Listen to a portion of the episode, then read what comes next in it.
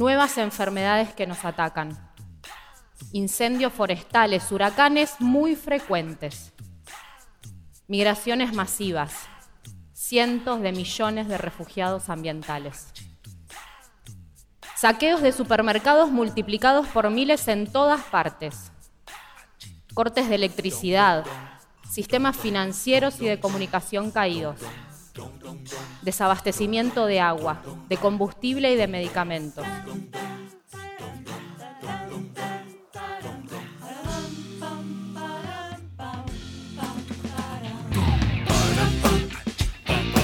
Este es el podcast de Club Estedel, de la idea a la acción. Y de eso se trata este capítulo.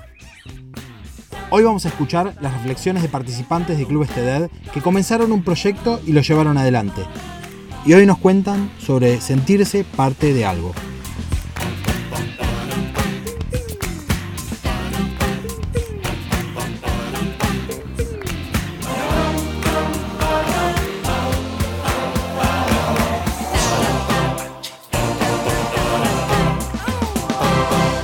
No es tan distinto a lo que está pasando hoy en día. Estamos encerrados en nuestras casas. Nuestras vidas, las que conocíamos como algo normal, cambiaron.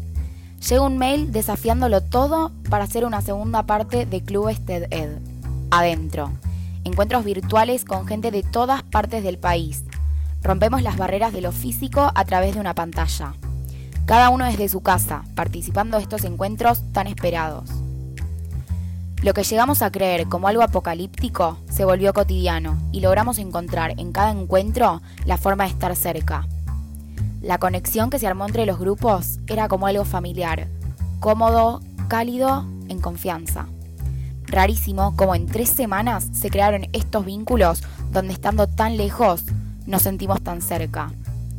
Tomándonos nuestros tiempos, encontrando la manera de emprender nuestros proyectos más allá de todo. Más allá de todo, en primera instancia, formar parte de algo para mí significa primero interactuar con el otro. Y es lindo cuando interactuar con una o más personas nos hace dar cuenta que estamos juntos y conectados por un objetivo, ya sea disfrutar de la vida, algo concreto como un proyecto, cualquier cosa que nos haga avanzar hacia un mismo lugar. Me hace acordar a Nemo, cuando le pide a los pececitos que vayan todos juntos hacia abajo.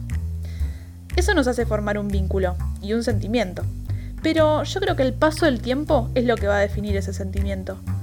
Podemos llegar a tener respuestas positivas o negativas, y eso nos va a hacer alejarnos o acercarnos más. Y yo creo que la comunidad TED es un gran ejemplo de esto.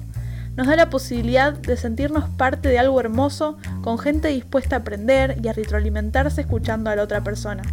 Y de alguna forma me hace sentir que tengo voz, que me van a escuchar, y al mismo tiempo me hace sentir acompañada. Sentirse acompañado y parte de algo es simplemente increíble, ya lo sabemos todos. Pero tenemos que tener cuidado de no vendarnos los ojos pensando que no somos parte de nada, porque lo que sigue a eso es una de las peores sensaciones que existen. Y estoy seguro de que más de uno de los que están escuchando esto la vivió alguna vez en su vida, el vacío personal. El sentimiento de no ser nada, y mucho menos parte de nada, es una experiencia horrible, Sentirse vacío solo lleva a nuestra propia ruina. Nos deprimimos, nos suprimimos y nos diluimos. Nos perdemos sin saber que en realidad estamos parados en medio de cosas enormes. Por ende, sentirnos perdidos en medio de una gran carretera, quedándonos quietos y frustrados, solo puede producir que el tráfico se atrase o, en el peor de los casos, se descarrile. Es por esto que sé que es importante el saber cuándo es que somos parte de algo. somos parte de algo. Al conocer gente nueva y formar un grupo, nos encontramos con emociones de lo más variadas, desde nerviosismo y miedo hasta la euforia que nos genera estar frente a algo nuevo, desconocido. Sin embargo, a medida que el tiempo pasa, nuestros sentimientos se aplacan. Conocemos a estas personas en profundidad, qué les gusta y qué odian, nos cuentan de su rutina y nosotros de la nuestra. Pero hay algo mucho más intenso que forma un lazo entre un grupo de personas. ¿De dónde viene esa sensación de ser parte? surge a partir de las memorias que compartimos con los otros. Sí, uno puede conocer todo de la otra persona, saber cuál es la comida favorita de cada miembro de un grupo, pero la sensación de formar parte y estar unidos concretamente por algo surgirá a partir de la pregunta, che, ¿te acordás de cuándo? Y vos te reís, porque fuiste parte y te acordás. Porque ser parte de algo implica tiempo, conocerse, pero sobre todo, ser parte significa compartir. Ser parte significa compartir. Pero, ¿qué es compartir? Parece una pregunta un tanto tonta, pero es mucho más compleja. El compartir no es un concepto, es una habilidad. Una habilidad que se gana con saber escuchar. Y esto no es nada fácil. Requiere de tiempo y sobre todo un oído atento. Muchos de nosotros, incluyendo a mí, la mayoría de las veces no sabemos cómo escuchar. No sabemos cómo autosilenciarnos a nosotros mismos. El no poder autosilenciarnos conlleva al desentendimiento y eso hacia una desconexión con los demás. De esta desconexión nace el racismo, la violencia, el ego, entre otros conceptos que son productos de la carencia de interés por el otro. Esta carencia destruye familias, amistades y parejas. Como Charlie Chaplin decía en The Great Dictator, todos queremos vivir rodeados de nuestra felicidad, no de nuestra miseria. Una vez que aprendamos a escuchar, ahí vamos a saber compartir. Y en ese momento seremos parte de algo más grande que nosotros. Sentirse parte de algo es una tarea, pero, pero, pero es mágica. Sentirse parte de algo es una tarea difícil, pero mágica, debido a que logramos desconstruir el concepto de identidad relacionada a un yo, para transformarla en un nosotros. Claramente, construir esto requiere sacrificar un poco el yo por el nosotros, Sacrificar quizás un rato del tiempo que empleamos para el ocio con uno mismo, por una juntada con un grupo, por ejemplo. Por eso, es importante saber qué es lo que nos une. Preguntárnoslo. Si son intereses comunes, si son ideologías, o si tan solo es una razón únicamente biológica, como la necesidad de formar parte de algo. El verbo más involucrado en esta actividad de construirnos como grupo es el compartir ya que todos exponemos nuestra individualidad ante el otro. Esto también sirve para un desarrollo personal, ya que a la vez que sucede esto, nuestra identidad también se va formando, consciente o inconscientemente, a partir del entorno y de aquellas personas y fenómenos sociales que nos rodean. Nos rodean, eso nos marca y nos cambia. Formamos lo que es tan difícil, nos formamos como personas. Pero no siempre lo hacemos solos. A veces necesitamos algo, alguien que nos levante, nos sostenga, nos eleve. Ahí entra la necesidad de sentirse parte de algo. A veces nos sentimos mal. Sentimos que no formamos esa unidad del grupo que tanto deseamos.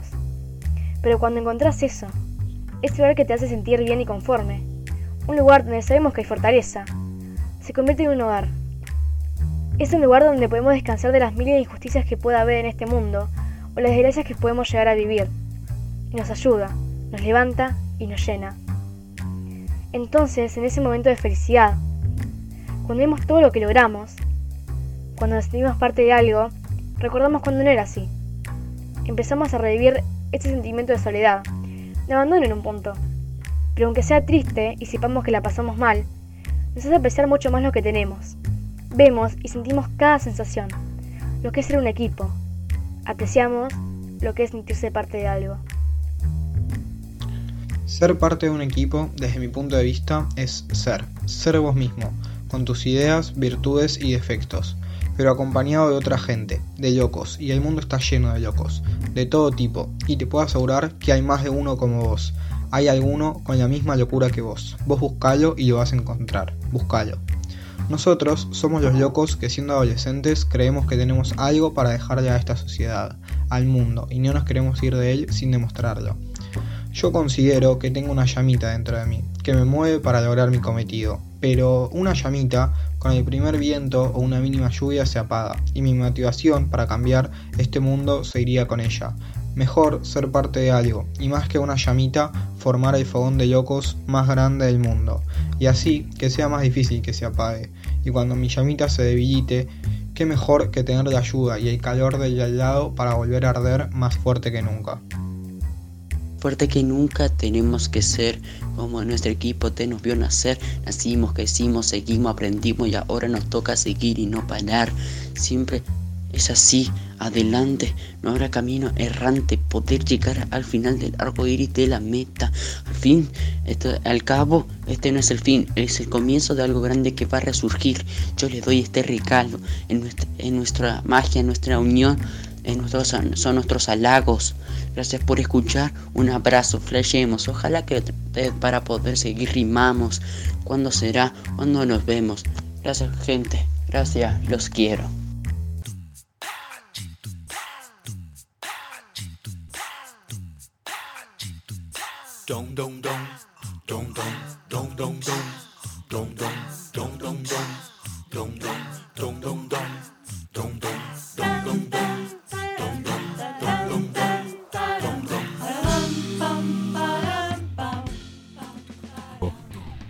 Esto fue el podcast de Club Estedad.